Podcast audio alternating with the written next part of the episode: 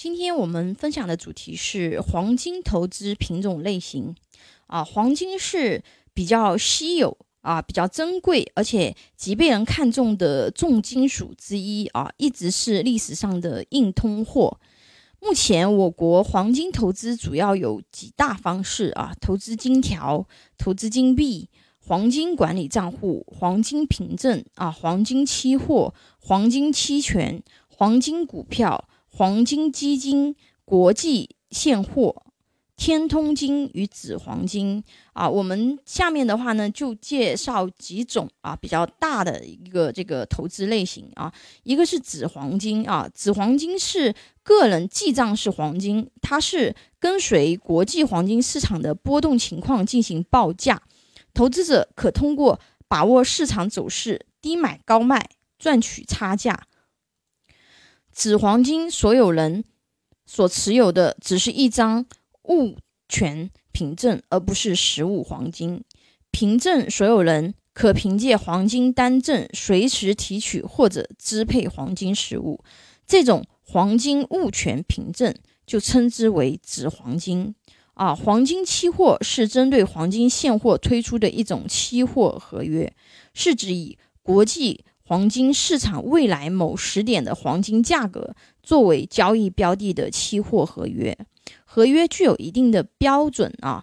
那这种类型的投资啊，因为黄金期货它是属于杠杆投资，这种类型不建议这个普通投资者去参与啊。包括接下来要介绍的黄金 T 加 D，一般带杠杆的金融投资产品啊，不建议。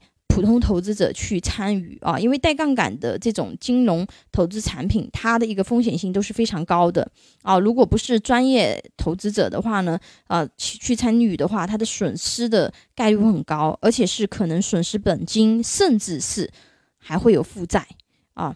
那黄金 T 加 D 的话呢，啊，也是这种类型的交易产品啊，它是由上海黄金交易所统一制定的啊，规定。将来某一特定的时间和地点交割一定数量标的物的啊标准化合约啊，跟期货其实有一点类似啊。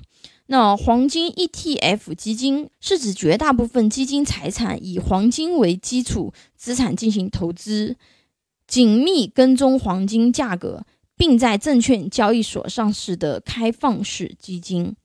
紫黄金和黄金 ETF 属于不带杠杆的黄金投资，黄金期货和黄金 T 加 D 属于带杠杆的金融衍生品。一般投资者不建议做带杠杆的黄金金融衍生品。